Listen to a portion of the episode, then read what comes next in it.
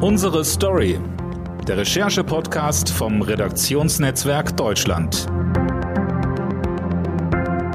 Herzlich willkommen zur neunten Folge des Recherche-Podcasts Unsere Story vom Redaktionsnetzwerk Deutschland. Mein Name ist Dirk Schmaler und ich möchte heute sprechen mit unserem Fußballreporter Patrick Strasser. Hallo Patrick. Hallo, schönen guten Morgen, hallo.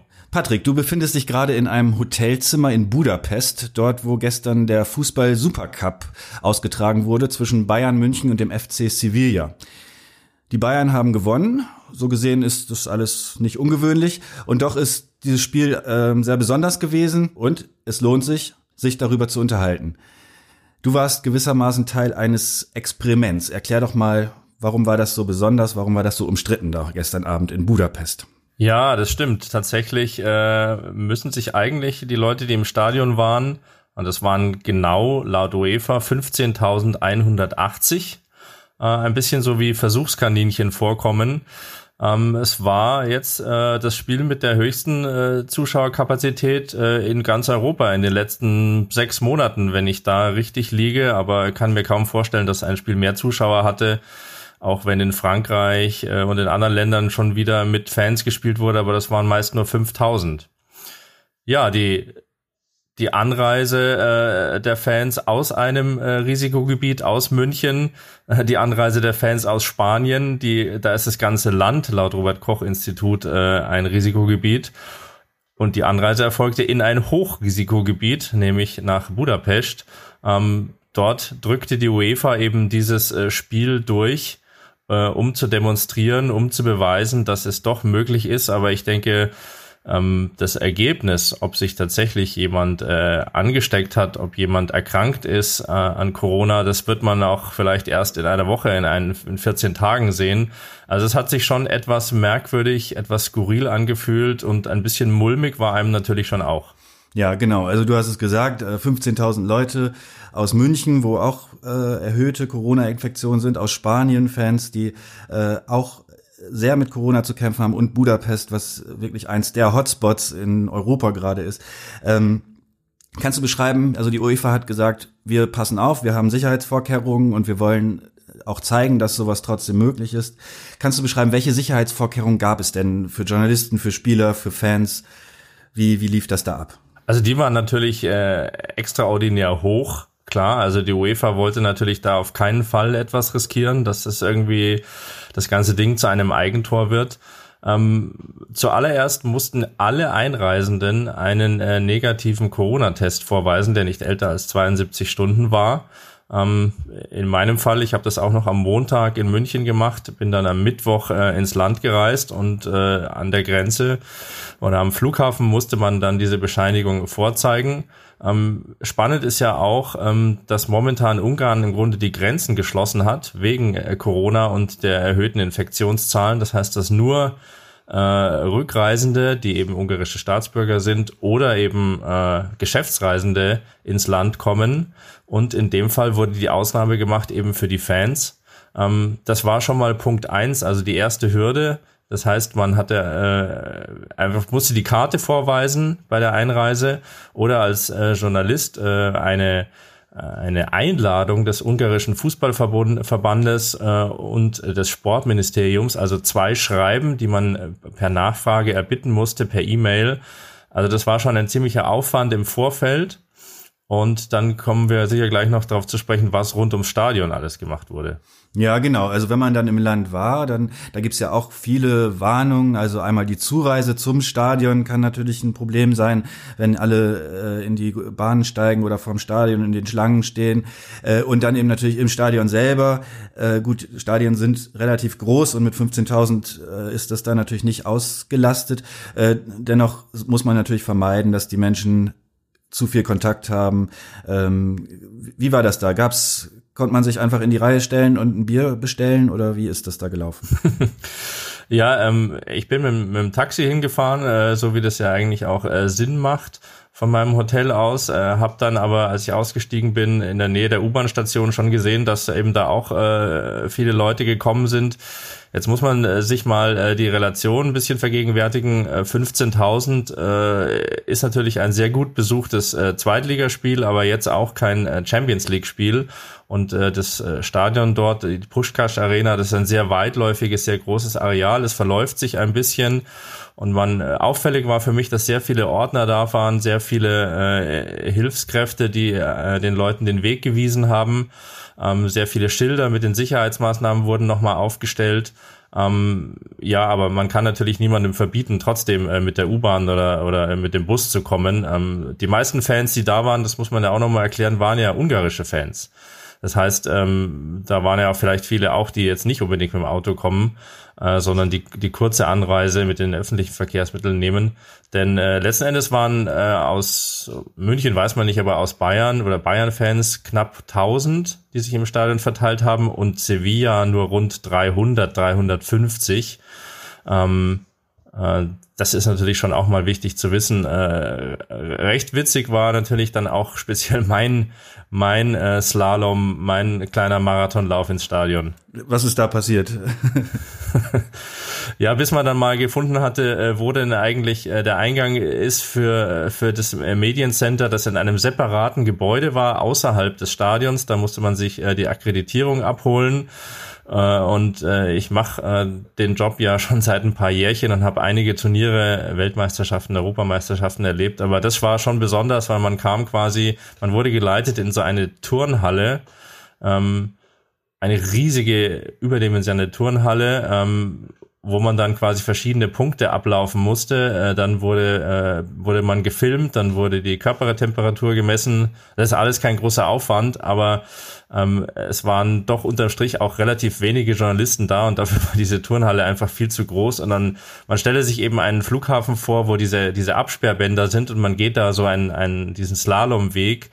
Ähm, aber es sind fast keine Leute da. Also man, man versucht quasi äh, fünf Meter entfernt zu einem äh, Desk zu kommen, wo man äh, die nächste Aufgabe erledigen muss und muss vorher äh, fünfmal durch so ein Slalom gehen, immer nur parallel, parallel, parallel, bis man irgendwann äh, fast in Reichweite zum Gegenüber dann angekommen ist. Das war schon sehr witzig und ähm, äh, dort gab es dann äh, eben äh, nach Ausweis zeigen etc., äh, Ausfüllen einiger Erklärungen. Da gab es dann die Akkreditierung und da haben sie auch sehr Wert drauf gelegt. Also es gab vielleicht als kleines witziges Detail, wie aufmerksam die UEFA war, wie aufwendig das war. Man hat dann, ähm, um zu unterschreiben, wurde einem eine Box hingeschoben hinter der Plexiglas, durch die Plexiglasscheibe. Da wurde, durfte man einen Stift rausnehmen und wenn man unterschrieben hat in dieser einen Sekunde, musste man den Stift in eine andere Box legen und den wieder zurückschieben. Okay, das heißt, Sie haben sich schon ein bisschen Mühe gegeben, dass, äh, dass da nicht zu viel Kontakt ist. Äh, dennoch, du bist jetzt im Hotelzimmer, du fliegst gleich wieder zurück nach Deutschland. Ähm, was bedeutet denn so ein Ausflug für dich als Journalist? Ist, gehst du danach einfach ins Büro? Kannst du jetzt ganz normal weitermachen oder musst du dich jetzt in Selbstquarantäne begeben, weil du jetzt aus einem äh, Risikogebiet kommst? Wie, wie läuft, wie geht das jetzt weiter für dich? Ja, es gibt ja diese 48-Stunden-Regelung für Geschäftsreisende. Ähm, die äh, gilt auch weiterhin in Bayern, obwohl sie ja von Ministerpräsident Markus Söder für die Fans kurzfristig das hat ein bisschen zu Verstimmung, äh, für Verstimmung gesorgt, natürlich aufgehoben wurde. Das heißt, ähm, Fans sind jetzt plötzlich äh, die, keine Geschäftsreisenden in Anführungszeichen mehr. Äh, die müssen äh, nach Rückkehr können, müssen einen Corona-Test machen und dürfen sich erst dann aus der äh, Quarantäne äh, wieder raus orientieren.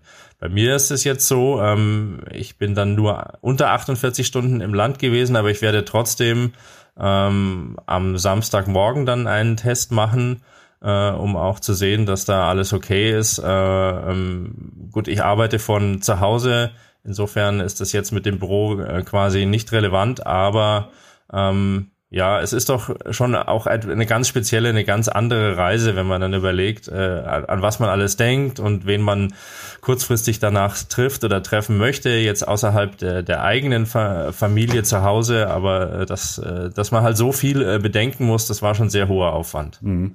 Das klingt so. Nun, nun ist der Super Cup, äh, viele werden ihn wahrscheinlich gar nicht kennen, äh, kein sehr bedeutsamer Wettbewerb, obwohl da der Champions League-Sieger gegen den Europa League-Sieger spielt, also die beiden äh, äh, großen europäischen Wettbewerbe, um nochmal den König von Europa zu küren sozusagen. Ähm, aber du hast es schon gesagt, wenig Zuschauer aus den, also wenig Fans aus den Ländern haben überhaupt aufgrund der hohen Hürden äh, äh, sich das anschauen wollen live. Äh, weniger Journalisten waren da, weil das natürlich auch für Journalisten Riesenaufwand ist. Ähm, nun kann man sich natürlich fragen, war das notwendig, dass man das stattfinden lässt in Budapest mit Zuschauern oder was würdest du sagen jetzt, wo es vorbei ist? Ähm, ist das eine gute Idee gewesen? Ja, da bin ich so ein bisschen zwiegespalten. Äh, auf der einen Seite, äh, wenn man vorher drauf geschaut hat, natürlich auf keinen Fall, äh, wie ich das anfangs erklärt hatte. Also äh, Fans aus zwei Risikogebieten treffen sich in einem noch größeren Risikogebiet. Andererseits, äh, deshalb vorher auch äh, die Erklärung, waren natürlich äh, gar nicht so viele Fans aus den jeweiligen äh, Lagern da. Ob die sich dann auch wirklich alle so in der Stadt vermischt haben, äh, ich habe mich ein bisschen nachmittags umgeschaut. Ähm, die Cafés sind auch relativ leer. Das liegt einfach daran, dass ja sonst keine Touristen in einer sonst sehr sehenswerten touristischen Stadt sind. Und auch um, um 11 Uhr ähm, heißt es, war immer komplett dicht. Also die Polizei hat hier dafür gesorgt, dass um 11 alle Lokale, Bars und sonstige Restaurants schließen müssen. Äh, das Spiel ging ja gestern äh, bis halb zwölf oder so. Das heißt, danach konnten die Fans eigentlich nirgendwo mehr hingehen, außer ins Hotel oder nach Hause fahren. Ja, einerseits natürlich irgendwie eine verrückte, skurrile Idee. Andererseits vielleicht halt eine Möglichkeit und eine Chance, ein ganz klein wenig ähm, zur Normalität äh, zurückzufinden. Also ich würde das nicht komplett verurteilen, dass das alles irrsinnig war. Aber wie gesagt, wir werden letzten Endes wissen, sobald sich auch nur einer angesteckt hat und, und äh, einen schwereren Krankheitsverlauf hat, dann war es natürlich unnötig. Aber an sich, für den Fußball, für die Atmosphäre, für, für die Rückkehr der Leute ins Stadion zu einem gewissen Prozentsatz war es einfach mal ein Versuch, äh, so böse das so ein bisschen klingt, wenn man das als Versuch kennzeichnet. Mhm. Genau. Wir haben ja auch seit Wochen und Monaten hier in Deutschland in der Bundesliga ähnliche Debatten, also wie viel Zuschauer und können überhaupt Zuschauer äh, ins Stadion. Ähm, vergangene Woche gab es schon erste Stadien, die wieder voll waren, manche dann auch wie in München zum Beispiel kurzfristig dann doch wieder ohne Zuschauer. An diesem Wochenende sollen es noch mehr werden. Siehst du das da ähnlich, dass man da zu so einer kontrollierten äh, Grenzfindung sozusagen vorstoßen muss und vielleicht da ähm, durch durch Trial and Error immer äh, also die richtige die richtige Balance finden muss? Oder wie, wie siehst du die Saison, wie wird die verlaufen, die Bundesliga-Saison? Ja, wahrscheinlich wird die so ähnlich verlaufen, wie schon der erste Spieltag gezeigt hat, ähm, dass eben kurzfristig in ein, einigen Stadien in Köln war das oder äh, bei mir in München vor dem Auftaktspiel gegen Schalke, dass dann doch keine Zuschauer zugelassen werden, weil die Sieben-Tage-Inzidenz einfach äh, zu hoch ist und das dann von den Behörden als zu riskant angesehen wird. Die Sieben-Tage-Inzidenz können wir kurz sagen, das ist die, das ist die Zahl, äh, wie viel Infekt Neuinfektionen in sieben Tagen es pro 100.000 Einwohner gibt. Ähm, da gibt es einen Grenzwert von 50, der, der, der hohe Grenzwert, und 35, der etwas niedrigere, aber auch schon alarmierende. Und äh, so guckt man immer, wie viel äh, pro Stadt und Gemeinde, wie viel ähm, Corona-Fälle gibt es gerade, wie gefährlich ist das. Ne? Genau, richtig. Ähm, das ist natürlich absolut äh, nachvollziehbar und zu verstehen von, von Seiten der Behörden. Ähm, und auch gut finde ich, dass da einfach regional äh, unterschieden wird, ähm, wenn vielleicht in Leipzig kein hohes Infektionsgeschehen ist, dass man da die Leute ins, ins Stadion lässt mit allen Hygienemaßnahmen. Und wenn es in München oder Köln anders ist, äh, dass dann dort eben kurzfristig gestrichen wird. Auch kommenden Mittwoch findet ja der deutsche Supercup statt in der Allianz Arena in München. Und auch da ist schon klar, dass keine Zuschauer dabei sein werden. Äh, klar, es ist bedauernswert für die Fans, aber im Zuge dieser Pandemie nicht anders machbar. Und ich denke, dass sich auch die Leute über die Zeit darauf einstellen werden, dass es eben so ist. Ähm, aber wie gesagt, äh, 10 bis maximal 20 Prozent der Kapazität mit den richtigen Laufwegen, mal in Anführungszeichen, wer von wo wie ins Stadion reingeht. Da sollte man das nicht immer so pauschal verurteilen, ähm, finde ich, dass, dass das äh, jetzt bei Fußballfans nicht funktioniert weil es, es soll ja auch im Theater laufen, es soll Kultur äh, weiter funktionieren, es sollen ja äh, Märkte stattfinden in der Innenstadt. Und natürlich ist es so, wenn ich mir Bilder anschaue, die ich gesehen habe, wie es wie es in München vergangenes Wochenende äh, zugegangen ist, äh, bei bestem Wetter, klar, aber wieder in der Innenstadt äh, die Leute äh, zusammenstanden, dann ist da ein größeres Infektionsrisiko quasi beim Einkaufen, als äh, wenn äh, man ins Fußballstadion geht. Trotzdem, vielleicht ist das nur mein Eindruck, aber äh, man hört äh, diese, diese Öffnung eigentlich eher von Seiten der Vereine als von Seiten der Fans. Also fast hätte ich das Gefühl, die Fans haben sich schon so ein bisschen dran gewöhnt, das vom Fernseher jetzt zu schauen, auch wenn sie sonst ins Stadion gegangen sind. Und vielleicht finden sie sogar was Gutes an dieser Bolzplatz-Atmosphäre, dass man ein bisschen mehr hört, was die Trainer so sagen, was die Spieler so reinrufen. Ähm, oder du bist da näher dran. Gibt's, gibt's Gibt es wirklich eine Fanbewegung, die äh, zurück in die Stadien möchte, möglichst schnell? Na, da muss man ganz klar unterscheiden. Es gibt ja einerseits äh, die Ultras, also die organisierten Fangruppen, die auch äh, in normalen Zeiten einfach äh, die Stimmung machen für die äh, fürs gesamte äh, Stadionpublikum. Und die lehnen natürlich so einen, einen Teileinlass, äh, lehnen die natürlich ab, ähm, da, dass die Menschen sogar sie ganz versprengt oder in, in Familien oder in Kleingruppen nur im Stadion sitzen. Ähm, aber der, der andere Teil, der doch der größere Teil der Fans ist, die einfach nur froh sind, mal wieder ein Stadionerlebnis zu haben und die sich egal wohin setzen, ähm, vielleicht jetzt nicht die Mega-Stimmung machen, aber äh, sich das eben gerne anschauen, die sind natürlich dafür und, und du hast angesprochen von Seiten der Vereine, da geht's natürlich einfach um das Gefühl, um die Atmosphäre, um die Bindung wieder zum Verein und, und ähm, letztendlich natürlich auch um ein bisschen Einnahmen, auch wenn die jetzt nicht so hoch sind, aber es ist so ein kleiner Tropfen auf den heißen Stein. Wie ist denn das für dich als Sportjournalist, der viel Zeit in Stadien verbringt und äh, äh, sich viele Mannschaften anschaut? Ist das für dich, hat das für dich was sogar was Gutes, also aus so einem Analysefaktor äh, heraus, dass man sich mehr auf das Spiel konzentrieren kann, vielleicht auch ein bisschen hören kann, was so gesagt wird?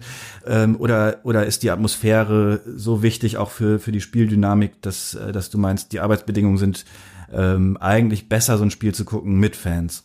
Ja, natürlich vermisse ich äh, einerseits äh, sehr die Atmosphäre und, und ähm, das Raunen und dass man eben auch äh, manchmal äh, etwas auf den Tribünen mitbekommt oder etwas hört, ähm, was sicherlich dann auch äh, für, für den Leser oder für den User, wenn man darüber schreibt, interessant ist, gerade weil man vielleicht eben im Stadion ist und äh, das als Fernsehzuschauer nicht so mitbekommen hat.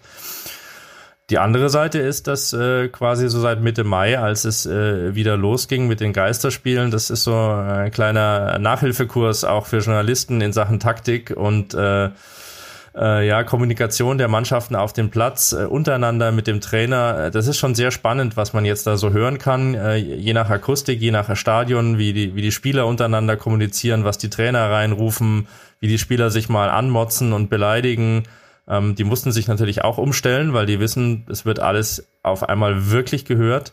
Ähm, aber das ist schon sehr spannend, ähm, dann zu sehen, wie da, wie da die Kommandos laufen, wer die Kommandos gibt. Ähm, es war ein interessanter Einblick. Ähm, aber auf Dauer wäre es mir natürlich lieber, äh, die Pandemie wird irgendwann mal, wer weiß schon wann, aber zeitnah besiegt und man kann einfach wieder äh, mehr auch diese Emotionen auf den Rängen, die ja das Spiel auch ausmachen, äh, dann miterleben. Gibt es da eigentlich Auswertungen, ob ähm, oder was ist, gibt es vielleicht auch dein, dein Gefühl, gibt es Mannschaften, die da besser mit klarkommen oder für die es vielleicht sogar ein Vorteil sein könnte, dass äh, die Zuschauer nicht reinrufen, dass es vielleicht keine äh, aufwühlende Stimmung gibt? Also gibt es Mannschaften, die einfach jetzt konzentrierter spielen? Also ist das Ergebnis relevant, ob Zuschauer äh, im, im Stadion sind oder nicht? Aus meiner Sicht auf jeden Fall. Ähm, man muss sich nur den FC Bayern anschauen. Der FC Bayern hat seit äh, der Ära der Geisterspiele und das, das gestrige mit den paar Fans jedes, in Anführungszeichen, äh, in Ausrufezeichen sogar, jedes Spiel gewonnen. Und die These ist einfach, äh, die guten Mannschaften, die, die besten Mannschaften, die eine, eine klare Struktur auf dem Platz haben, die einen klaren Plan haben, die gut miteinander kommunizieren, die, die lebendig sind, äh, die setzen sich einfach durch, ähm, weil sie quasi wie im Training ähm, ihren, ihren Stil, ihr System durchziehen können.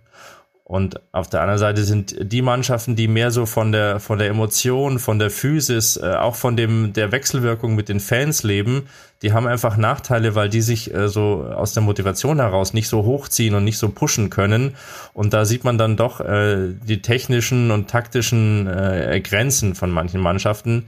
Also unterm Strich denke ich, dass bei Geisterspielen noch mehr gilt, dass sich die, die bessere, technisch, taktisch, äh, und kommunikatorisch bessere Mannschaft durchsetzt. Ja, Patrick, als Sportjournalist war die Lockdown-Zeit nicht einfach. Es gab nicht viel Sportliches zu berichten über Monate lang und da haben ganz viele Redaktionen äh, versucht, trotzdem äh, Sportberichterstattung zu machen. Wie würdest du sagen, wie, wie war das im Nachhinein, ähm, auch vielleicht mit Blick, man weiß ja nicht, was jetzt der Herbst, der Winter noch so bringt. Ähm, hat da der Sportjournalismus vielleicht sogar gewonnen, weil er sich mal um andere Sachen kümmern konnte? Oder war es eine einzige Qual und man ist froh, wenn der Ball wieder rollt und man weiß, wo man am Wochenende hingehen muss? Ja, natürlich gibt so ein so ein Spielkalender, gibt Struktur und und gibt äh, einer Redaktion. Ich arbeite ja für mehrere Redaktionen dann auch die Möglichkeit, so eine Woche besser durchzuplanen äh, von den Themen her mit mit Blick auf die Spiele und und Leute, mit denen man äh, vorher und nachher drüber sprechen kann. Äh, es war so ein, ein Vakuum entstanden plötzlich. Also äh, im Grunde war es ein nie vorher gesehener äh, Testlauf für mehr Kreativität. Ähm, natürlich auch etwas Gutes, aber äh, trotzdem möchte ich ja auch an viele Kollegen denken, äh, die dann in Kurzarbeit gegangen sind. Äh, viele Freiberufliche, denen die Aufträge dann weggebrochen sind. Ähm, weil einfach durch, durch die viel weniger Anzeigen ähm, die Zeitungen auch einen geringeren Umfang gefahren haben. Ähm, das darf man nicht vergessen, dass die Sportteile äh, in vielen Blättern auf ein bis zwei Seiten äh, zusammengekürzt wurden, weil einfach nichts da war und man sich eben behelfen musste äh, mit, mit schönen Dingen, mit schönen Geschichten, die man sonst nicht gebracht hat ähm, da war mehr Kreativität und mehr Innovation gefordert, aber auf der anderen Seite, wie gesagt, ist, äh, ist sicherlich keine leichte Zeit gewesen und immer noch, weil äh, ich viele Kollegen kenne, es hat auch mich ja äh, betroffen, dass man einfach äh, weniger Aufträge bekommen hat, äh, dass die Redaktionen gesagt haben, äh, tut uns leid, wir haben da jetzt nicht so viel Etat zur Verfügung, wir haben auch gar nicht so viel Platz im Printbereich. Ähm, also doch ein ziemlich einschneidendes Erlebnis. Ähm, und insofern äh, kann man nur hoffen, für alle Kollegen, dass da auch, es ist immer noch nicht äh, der Status quo des, des Februar erreicht, sondern man kann nur hoffen, dass es irgendwann wieder äh, zur Normalität zurückkehrt. Jetzt letzte Frage noch. Hast du den, äh, hast du das Gefühl, die Fußballer gehen da mittlerweile routiniert mit um, mit dieser ganzen Situation? Also am Anfang gab es ja auch viele, viele Debatten und auch Querschläger mit Quarantäneregeln und Brechen der Quarantäneregeln. Hat sich das jetzt eingepegelt? Sind die jetzt in ihrer äh, Blase sozusagen aus, aus Corona getesteten und das funktioniert einfach oder gibt es da noch Probleme? Na, ich glaube äh, schon, dass äh, die jetzt wissen, um was es geht, dass, dass sie quasi ihren Beruf nur ausüben können und weiterspielen können, wenn sie sich an die Regeln halten. Ähm, da darf eigentlich dann niemand das Hotel verlassen. Meine, das war quasi früher auch schon so, dass viele gar keinen Bock hatten, aus ihrem Zimmer zu gehen, weil sie an der Playstation gespielt haben. Aber jetzt gibt's eben ganz klare Regeln und äh, keiner geht aus der Blase raus äh, während einer Reise, während der Vorbereitung im Hotel.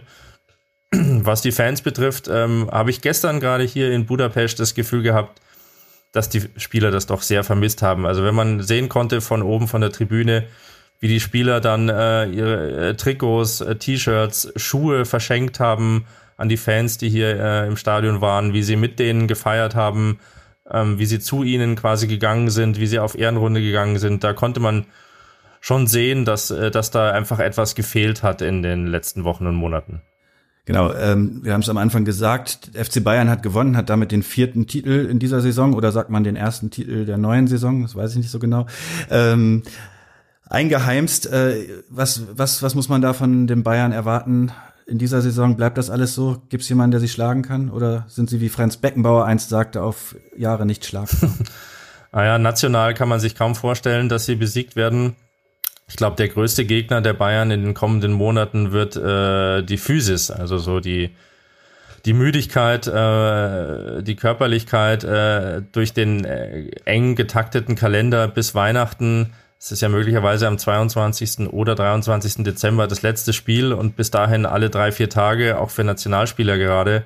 Es ist ein sehr, sehr straffes Programm. Ähm, Hansi Flick und sein Trainerteam machen das sehr gut, äh, halten die Mannschaft äh, irgendwie fit, äh, geistig, mental fit, auch auf der anderen Seite und, und körperlich so einigermaßen, auch wenn gestern Spieler dann schon Krämpfe hatten, das ungewöhnlich zu einem so frühen Zeitpunkt der Saison.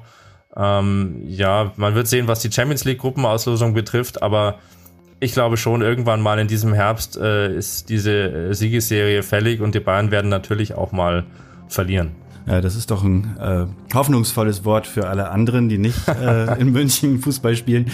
Ja, das war die neunte Folge unseres Podcasts Unsere Story, diesmal mit unserem RND Fußballreporter Patrick Strasser. Danke Patrick und gute Heimreise. Danke dir, Dirk. Viele Grüße. Danke. Wenn Sie mögen, hören wir uns in der nächsten Woche wieder mit einem neuen Kollegengespräch. Bis dahin, tschüss.